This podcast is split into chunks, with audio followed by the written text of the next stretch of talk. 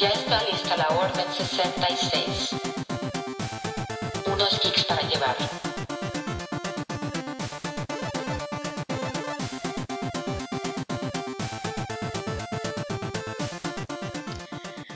Bienvenidos al episodio 29 de su podcast favorito, Geeks para Llevar. Espero que hayan disfrutado y escuchado el episodio anterior y les haya gustado muchísimo porque lo hice con muchísimo amor, lo hicimos muchísimo amor. Un, un saludo, un saludo para Gerardo.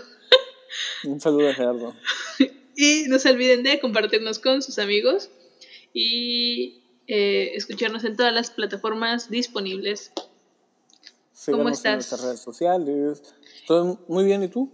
Bien, bien, bien. Estoy, estoy feliz, estoy feliz. ¿Estás feliz con el Gerardo? ¿Cómo se ha portado el Gerardo? No, pues no sé. Bueno, ahí anda, haciendo cómics. Me- Muy feliz. Ay, sí. Muy feliz de la vida. Muy feliz de la vida. Con mucho, mucho amor. A la madre.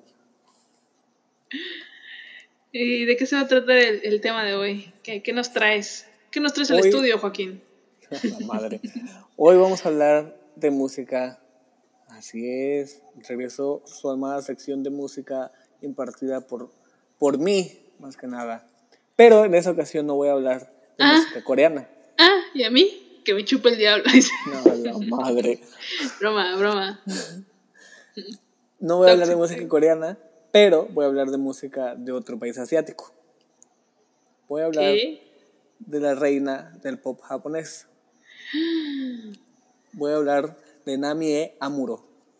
Ah, Así es, así es, sabes que me encantas. sí, es muy buena. Sí, Top Bueno. entre las top. Sí.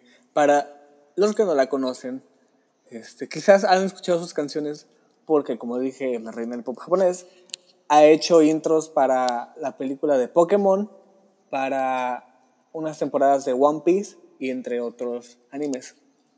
Entonces seguramente ya han escuchado sus canciones sin que necesariamente sepan quién es. Pero bueno, les voy a contar un poco de su vida, un poco de su discografía y por qué decidió retirarse hace dos años. ¿Qué? ¿Hace dos años? Se me pasó volando el tiempo. Güey, ya sé igual a mí. ¡Hala! Pa- Parece que fue ayer. No, literal.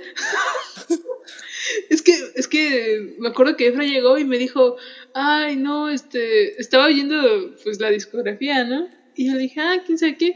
Me dijo, sí, ya se retira y me empezaste a platicar, ¿no? Ujú. Y yo dije, ah, pues sí, pero pues yo pensé que fue hace, no sé, en febrero, ¿no? Antes de la pandemia, como que... pero ya hace dos años, wow, wow. Ya, Se puso amiga, hablando. ya. Dos años. Eso Fue en septiembre del 2018, el 16 de septiembre, su último concierto. Ay, Pero bueno, wow. A ver, empecemos con esta gran estrella.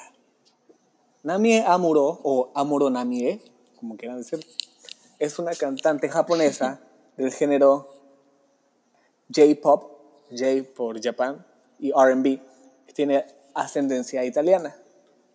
Este, fue criada por su madre solamente, que se llamaba Emiko Taira, ya que se había divorciado de su padre cuando Namie tenía cuatro años. Amuro no tenía la intención de convertirse en un artista, de hecho quería ser azafata, Ah, pero mira. como a la edad de, de 12 años, mientras visitaba a una de sus amigas, fue descubierta por Masayuki Makino, el dueño de Okinawa Actors School, y Namie eventualmente entró al colegio. Después de dos años de estudio en, ese, en esa institución, Makino la colocó en un grupo llamado Super Monkeys con otras cinco chicas. Las otras cinco chicas no son este, como Ajá, está importantes en la historia. Entonces, este, debutaron con bajo el sello de EMI Music y su primer sencillo fue Mr. USA. Y la mamá de Namie no quería que se mudara a Tokio después de debutar, pero pues ni modo, se tenía que mudar para que su carrera como cantante creciera. Y el, la verdad el éxito de Super Monkeys no fue muy grande y cambiaban constantemente de miembros. Varias de las eh, originales de la banda este, las sacaban, las metían, las sacaban. Algo como tipo Destiny's Child, no sé si ubican, de donde salió Beyoncé. Sí. La tragedia. Y desde ese momento, ajá, Amuro captó la atención de todos, convirtiéndose en la, la, preferida del público. Y de hecho cambiaron el nombre de Super Monkeys a Nami Amuro y los Super Monkeys. Entonces ya sabes que ahí ya la estrella Ya, principal ya. era Namie. Hay prestigio. Una vez que te Sí, que sí, ponen sí. tu nombre al principio, ya. Bueno, el caso es que ya, pues cuando dijeron, pues ya ella es la estrella, ella se salió del grupo y quedaron como Super Monkeys. Namie sacó dos sencillos como solista y las otras chavas eh, fueron a otro grupo y se, se cambiaron de, de diferente nombre. Les digo, no son importantes, ya son, están olvidadas. Un saludo si nos están escuchando, que no, que yo creo que no, pero su debut fue, eh, fue en octubre de 1995. Y fue su primer fruto de relación laboral con el productor Tetsuya Komuro. Ujú. Y el primer sencillo tuvo ventas millonarias solamente en Japón, porque acuérdense que en, el- en los 90 era como muy raro, y a principios de los 2000, que artistas internacionales sonaran de Europa para América. ¿eh? ¿Sí ubicas? Sí, sí, o sí. sea, a menos que tuvieras no como había- conexiones con, eh, con otros países, pues cono- conocerías de otros artistas, ¿no? Sí. Y bueno, Más a que había como un rezago ahí, ¿no? Como entre la música de, de Asia hacia acá. Sí. Bueno, tuvo un éxito comercial sencillo tras sencillo tras sencillo, vendiendo este, más de 3 millones de unidades con su primer álbum, que se llamaba Sweet 19 Blues. O sea, y en ese tiempo vender más de 3 millones de unidades solamente en Japón era ¡uh! Ajá. Apareció en la pantalla grande con dos películas y se convirtió en un icono de la moda en Japón. Entonces, este, ya, ya estaba creándose un nombrecito, ¿no? Ya estaba creando la fama. El prestigio, el, el caché. Ah, vaya, vaya. Bueno, después de todos los éxitos, en 1997 lanza otro sencillo que vendió un poquito menos de, de millones de copias, pero despuesito de sacar ese sencillo tuvo una conferencia de prensa en donde había dicho que había contraído matrimonio con Masaharu Maruyama, también conocido como Sam, de un grupo japonés llamado TRF. Y que debido a esto ya- tenía tres meses de embarazo y se retiraría temporalmente de la industria para enfocarse en su embarazo. Vaya. Pues sí. Ajá, entonces el 98 no iba a estar. Y bueno, el 19 de mayo nace su hijo que lleva por nombre Haruto. Y pues la gente no había escuchado nada de ella hasta ese entonces. Porque, eh, pues como les dije, estaba retirada eh, momentáneamente, ¿no? En el 98 pierde a su abuela, eh, se muere y, o sea, hasta ese momento no sabía cuál era la, la razón de la muerte de la mamá, que diga, de la mamá, de la abuela, ¿Y yo qué? ¿Dark? de la abuela, y de repente un diario dice que se murió por, y, pues, por un paro cardíaca, cardíaco. Ajá. Ajá. Pero que la gente no se preocupara por Namie porque ella estaba bien, su hijo también estaba bien.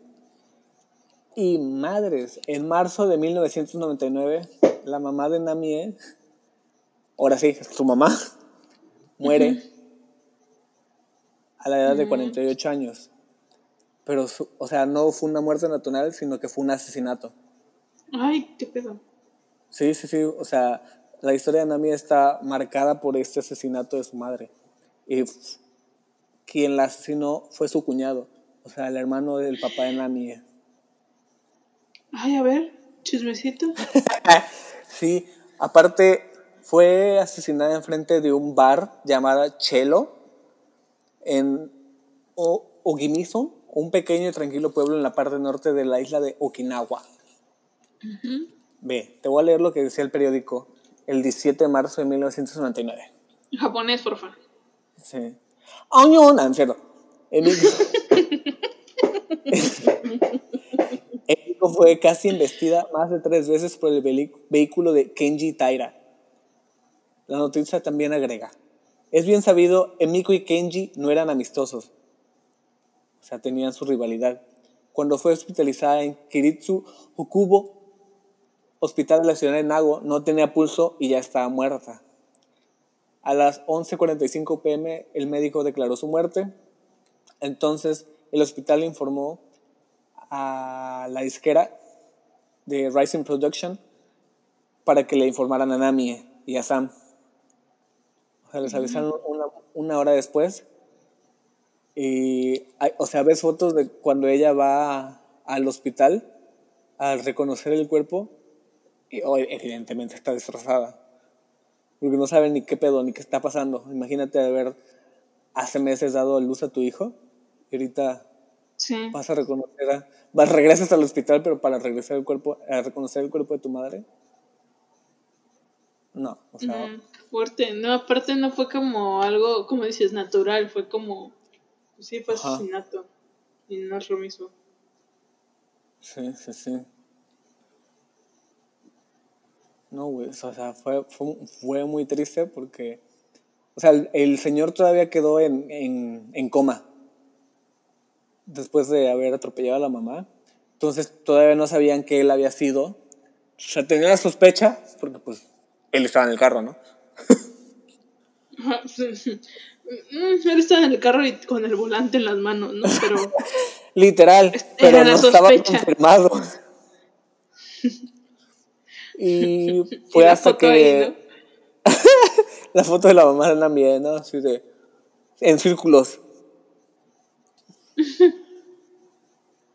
y ya fue hasta que eh, despertó que lo interrogaron y pues todo cayó en la conclusión de que él había sido, como si de verdad necesitara más pruebas.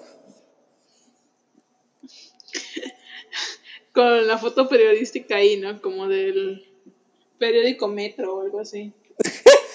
Sí, sí, sí.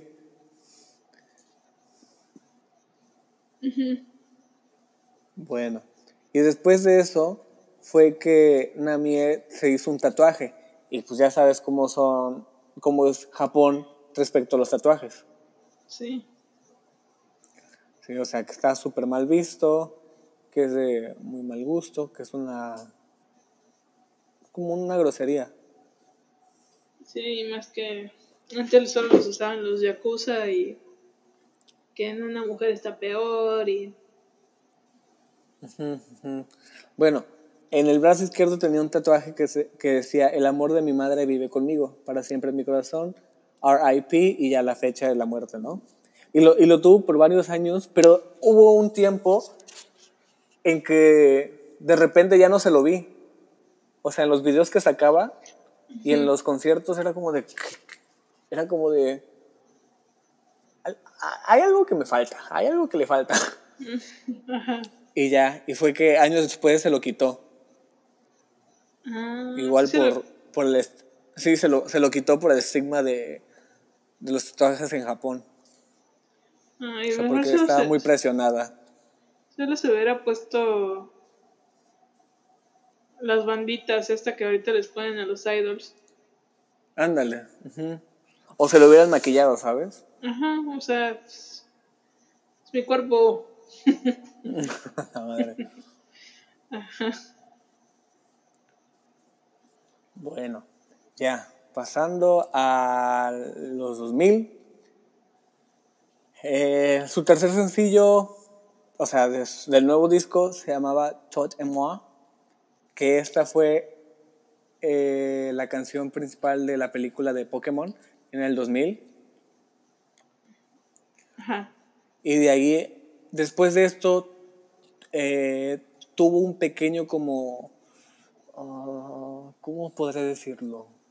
Como desliz y empezó a, a experimentar con música RB y, a la- y a la gente no le gustó, entonces empezó, empezó, empezó, empezó a descender de las listas de popularidad. O sea, empezó a bajar, la gente como que ya no le, le ponía mucha atención y de repente fue como uf, desapareció, ¿no? Como el avatar. Y cuando el mundo más lo necesitaba. Pues más o menos, ¿no? Con el 2000. Ajá. Cuando el mundo más lo necesitaba, desapareció. Ajá. Y fue que hasta el 2007, o sea, no regresó, o sea, se continuó sacando discos, pero fue que hasta 2007 que volvió a resurgir comercialmente, vaya. Con su octavo Sí. disco estudio que se llama Play, fue que todo el mundo la volteó a ver y fue como de, ah, caray, ya regresó, ya regresó. Ya regresó lo que nos gustaba. ya regresó lo que nos gustaba y llegó para quedarse, ¿no? O bueno, eso esperábamos. Sí, y empezó a experimentar más con música electrónica y con canciones en inglés. De hecho, tiene dos discos que son completamente en inglés. Y ha trabajado con, ¿cómo se llama? Con productores de la talla de Set. Ujú.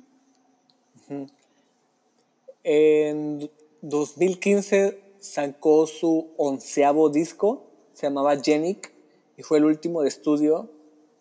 Y el último que sacó se llama Finally, que es un disco recopilatorio, que en total son tres discos, pero lo padre es que en este de Finally volvió a grabar sus primeras canciones. O sea, no es como los artistas típicos que lanzan sus recopilatorios y son las mismas grabaciones, ¿sabes? Ajá, remasterizadas.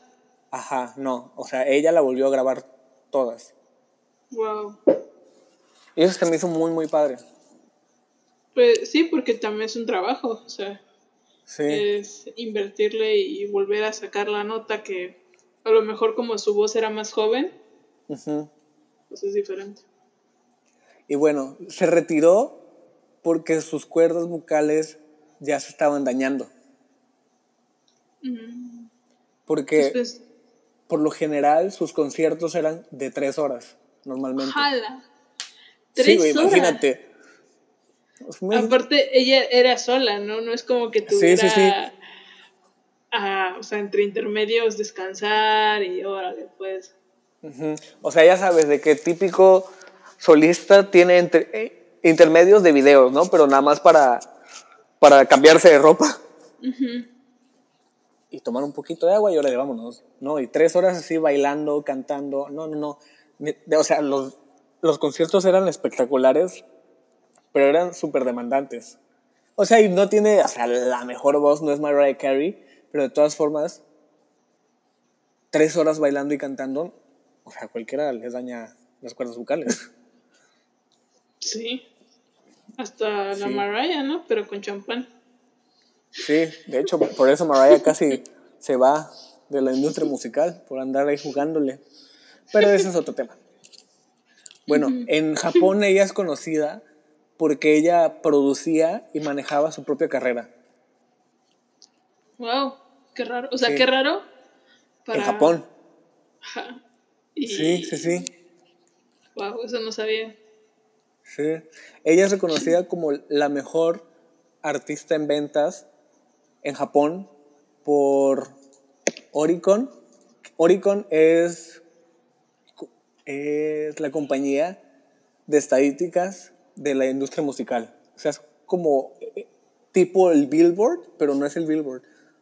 O sea, son los que te dan los premios, que te los premios, no, los discos de oro, de platino, los que llevan las cuentas. Ajá, sí. Ajá. Y tuvo 10. Este. No, tuvo éxitos entre los 10 primeros por 23 años consecutivos. 23. Sí, 23 años consecutivos estuvo en las listas de popularidad todos los años. Pala. Una vida. Sí. Y son 23 porque estuvo inactiva dos años. O sea, en Sí, no total fueron 25. 25 años de carrera, pero sí, literal sí, serían 25. Y la neta no sé por qué no se esperó un poquito más para retirarse porque pudo haber cantado la canción de Japón 2020. 2021 ahorita, pero pudo haber cantado la canción del, del, los Juegos Olímpicos. Del- De hecho, sí, Sí. hubiera estado chido. Chance ahí Sí. va su comeback. Güey, me, me, me zurro, me zurro, me, me meo, vaya. Por, fa- por favor, no te mueras. Mira, todos sus discos han sido, este, declarados platinos, al menos. Y eso significa que al menos 500 mil discos se han vendido, o sea, de cada uno. O sea, des- desde el menos que se ha vendido hasta el mayor que se ha vendido, todos tienen certificaciones. Y eso solamente en Japón. Su álbum debut es el mejor vendido hasta la fecha en Japón. Hasta la O sea, fecha, o sea, Sí, del noventa y tantos, ¿no? Sí. Es la única artista en Japón en vender más de un millón de discos cuando era una jovencita. O sea, entre sus 15 y sus 19 años. en sus 20, en sus 30 y en sus 40 años. O sea, en cada etapa de su vida vendió más de un millón de discos. Wow, Y su último muchísimo. O sea, disco- qué bueno, pero. Sí, y su último disco, el de Finally, que lanz- lanzó en 2017, estuvo en el número uno en la lista de Oricon y la misma del Billboard Japan por dos años consecutivos. Ajá. O sea, esos dos años fue el disco número uno, Wow. 2017 y 2018. O sea que. O sea, no bajó. Ah, ah. O sea, hasta que se retiró literal el 2018, estuvo en, lo, en, en- en la cima. En el top. Literal. Y por eso, o sea, en Asia, ella tiene el impacto que Madonna ha tenido aquí en esta parte del mundo. Por eso es la reina del pop Pues sí. japonés. Sí, es pues, yo- una carrera y todo lo que le, le sufrió. La gota gorda. Ujú. Y cuando el mundo solo empezó, ya sabes de que... Tres horas de concierto. Sí, no mames. O sea, y su, su lista de premios es uh, larguísima. Otro capítulo para la lista de premios. Otro capítulo para solo la lista de premios. Y aparte sus, sus, sus tours, o sea, los conciertos, son, son padrísimos. El último tenía una sección donde estaba el anime de One Piece, donde le agradecían los personajes por haber prestado su voz para la canción principal y la madre. Qué lindo. Te digo que el- el mundo taco es bonito. Sí, y aparte, en... Ay, ¿en qué año fue? Creo que en 2003. No es cierto, fue en 2005 con su álbum Queen of Hip Hop, que hizo un acuerdo con los dueños de la Pantera Rosa, y los dueños de la Pantera Rosa son super piquis para conceder la, la licencia. A nadie casi se la conceden, y es la única artista que ha conseguido la licencia. Y en sus conciertos tenía la Pantera Rosa, por alguna razón estaba la Pantera Rosa. Y en esa era de ese disco, en los videos musicales aparecía. Qué, qué gracioso es eso. Sí, o sea, y también para que midan el, O sea, su ¿El poder impacto? adquisitivo, el impacto que tiene esa mujer. Wow, qué chido, la neta. Más Sí. Y pero, o sea, pudo haber logrado más ventas, pero estaba en una en una disquera que es muy, muy, muy picky. Se llama Avex Tracks. Y de hecho, se tardaron un buen en subir las canciones a servicios de streaming. Fue hasta el año pasado que estuvieron disponibles. O sea, si querías hacer, si querías sus canciones, tenías que comprar los discos, pasarlos a tu compu y ya sabes. O pues ya sabes las formas ilegales, pero no- aquí no apoyamos eso. winky winky. Ajá. Y de hecho no está en todas las plataformas digitales, solamente está en Spotify y Apple Music. Pues es que supongo que también, o sea, no sé, a lo mejor luego uno no piensa que, o sea, como productores, ¿no? Que to- todo el impacto, ¿no? No sé, como que puede tener y que realmente sí se están escuchando en otras partes del mundo al artista. Sí, sí, sí. Qué interesante, no sabía, o sea, no sabía eso de que ella lleva, lo que me gustó es que ella llevaba su, su Carrera. su carrera, eso está está chido porque pues no, no necesitó de mucho para o de muchos para demostrarse que, que pudo eso y, y que podía más, ¿no? Pero pues obviamente hay que saber escucharte, escuchar a tu cuerpo. Sí, sí, sí. Y dijo, me voy a retirar ahorita antes de que ya no pueda hacer nada más. Y la neta no se retiró como muy, muy pobre, vaya. Pues no, o sea, Se retiró, su, o sea, ella ahorita actualmente vale unos 100 millones de dólares. Así, bajita la mano. 100 millones, Sí. muchísimo, ¿no? Ahorita me paso mi convertor, ¿no? wow. No, pues sí me alcanza, creo que para mi cumpleaños traer. Ay, sí. la madre, güey. Ojalá no me alcanza ni para mi chicle de. Y de hecho ha trabajado con, con raperos como Lil Wayne. O sea, está, está como de güey. Lil Wayne en Japón. Sí. Trabajó con un grupo de K-pop que se llama After School. Ujú, sí. Y para su disco, en, bueno, para su último disco en inglés, te digo que trabajó con Zed, con Design Music, con The Nervo Twins. Oh, Sí, con Nervo. sí, o sea, reunió gente, Importante. gente importante, perrona, vaya. Sí. Del caché de la música electrónica. Ujú. Wow, qué chido, la neta. O sea, que.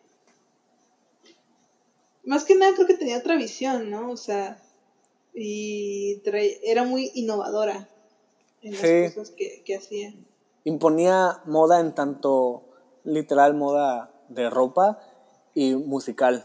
O sea, ella sacaba algo y los demás artistas volteaban a ver y era como, ok, a la gente le gusta esto, hay que hacer esto.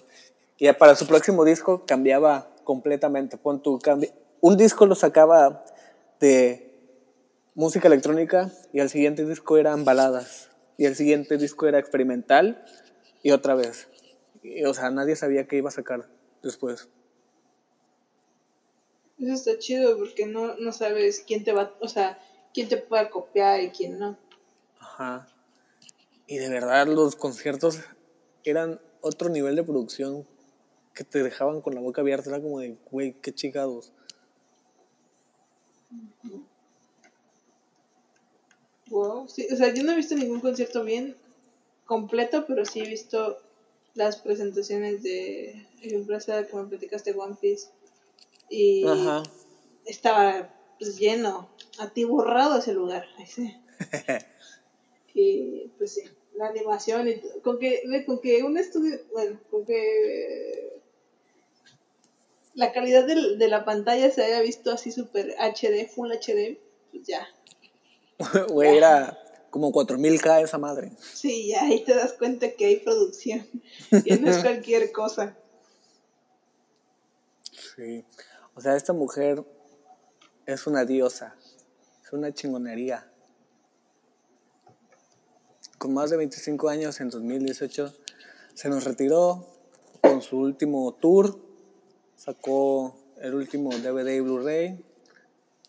Y pues hasta ahí llegó su carrera. Hasta donde sabemos. Yo digo que sí regresa. Dios te oiga, Rumi. Dios te oiga. Y ¿Qué te pareció? Dime. Pues me gustó, me gustó mucho. No sé, digo que no sabía de eso, de que ella manejaba su carrera. Y pues está, está bonito. Está bonito porque, te digo, creo que a veces no conocemos a otros artistas y queremos como escuchar otras cosas y creo que ella es una muy buena opción porque aparte no es como que sea solo un género, entonces hay mucho de donde puedes escoger de ella. Y no solo hay que quedarnos con lo que marcó su carrera, sino lo que hizo con su carrera. Sí. Y aparte su, su música es muy buena, muy, emo- muy emotiva, este, bailable. Está muy padre las letras, la música es súper súper buena. Se las vamos a dejar ahí como siempre en las, en las historias. Les vamos a dejar las playlists para Apple Music y para Spotify, porque nada más está. Pero antes de que nos vayamos, mira, aquí te digo las canciones que he hecho para los animes. Como ya les dije, Toi et moi, para la película de Pokémon. Hizo una canción para Inuyasha. Hizo otra canción para la tercera película de Inuyasha. Hizo el opening número 14 para One Piece. Y el opening número 20 para One Piece. Sí, la que conozco más es la de Hope. Ándale, la de Hope. Esa es la última. Sí. Que salen. Pero pues no he visto mucho One Piece, solo he visto eso. Bueno, no tanto, pero sí. Wow. No, pues. No, pues muy bonito. Ay, sí. Muy bonito episodio, muy, muy, muy informativo, muy, muy enriquecedor. Sí. De hecho, tuvo un poquito de. como. entró un poquito en el mercado americano. Porque. En la segunda temporada de Prison Break, una de las canciones de ella que se llama Top Secret fue usada en esta temporada, o sea, en este show. Entonces ahí fue donde la gente la empezó a voltear a ver en Estados Unidos. Ahí en, en 2007, que fue cuando les dije que resurgió de entre las cenizas. Pues sí, porque pues, te ponen en televisión chida, Ujú. pues es fácil que te escuchen. Creo que está, está chido, está chido que haya resurgido. Porque está, está bien. Pues bueno, esperamos les haya gustado, Geek. Ahí les dejamos, ahí la checan. La disfruten. Y, Y lo nos vayan a vemos la próxima semana. Bye. Bye.